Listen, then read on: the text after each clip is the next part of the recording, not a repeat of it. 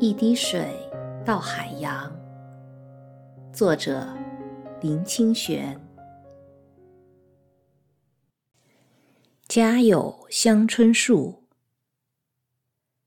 市场里看到有人卖香椿，一大把十元，简直有点欣喜若狂，立刻买了三把回家。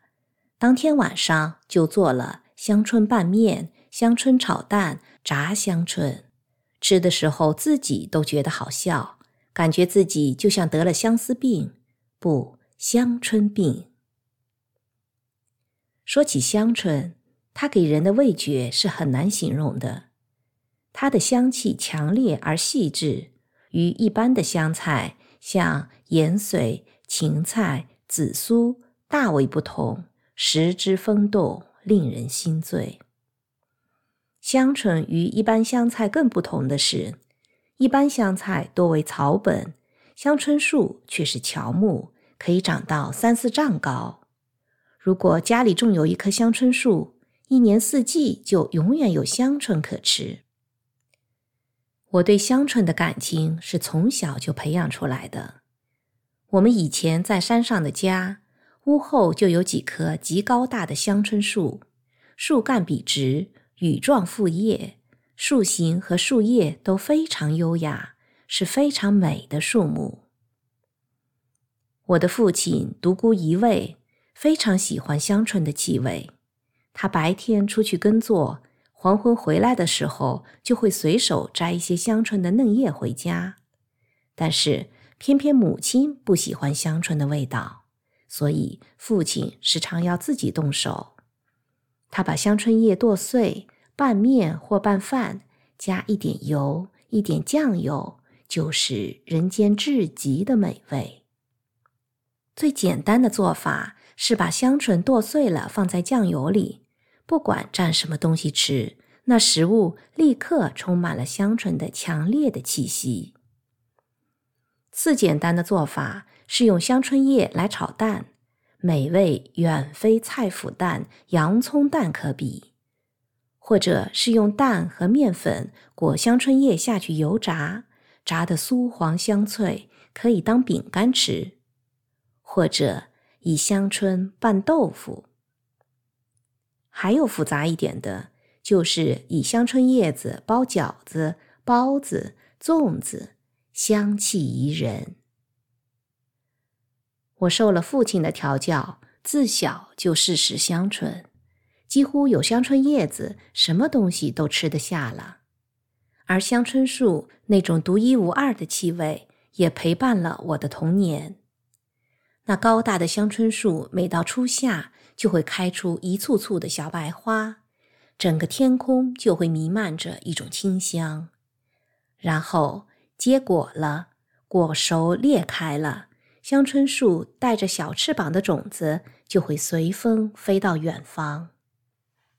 有时候在林间会发现新长出的香椿树，那时我就知道有一棵香椿树的种子曾落在这里。香椿树的幼苗和嫩叶一样，刚生长的时候是红色的，慢慢转为橙色，最后变成翠绿色。爸爸常说，香椿。如果变成绿色就不好吃了，因为绿色的香椿树纤维太粗，气味太烈了。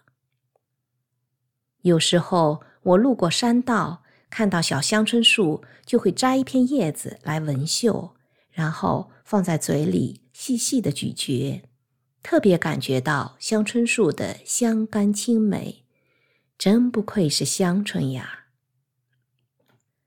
自从到台北以后，就难得品尝到香椿的滋味了，所以每次回乡下，总会设法去找一些香椿来吃。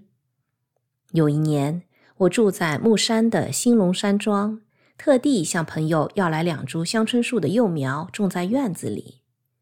香椿树长得有一人高，我偶尔会依照父亲的食谱，摘香椿叶子来试做，滋味依然鲜美。于是就会唤起从前那遥远的记忆。后来我搬家了，也不知道院子里那两株香椿树变成什么样子了。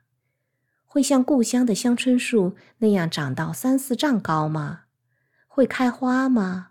种子也会飞翔吗？有一次读庄子的《逍遥游》，说道：“古有大春者，以八千岁为春，以八千岁为秋。”所以香椿树应该是很长寿的。有这个典故，以香椿有寿考之争，所以古人称父亲为春，称母亲为宣。唐朝慕容有诗说：“堂上春轩雪满头。”是说高堂的父母已经白发苍苍了。父亲过世之后，我也吃过几次香椿，但每次那强烈的气息都会给我带来悲情，使我想起父亲以及他手植的香椿树。他常说，香椿是很上等的木材，等长好了，我们自己砍下来做家具。一直到他离开这个世界，他也没有砍过一棵香椿树。我以前一直以为是香椿还没有长好，现在才知道那是感情的因素。八千年为春秋，那是永远也长不好了。但愿爸爸在极乐世界也会有香椿拌面可以吃。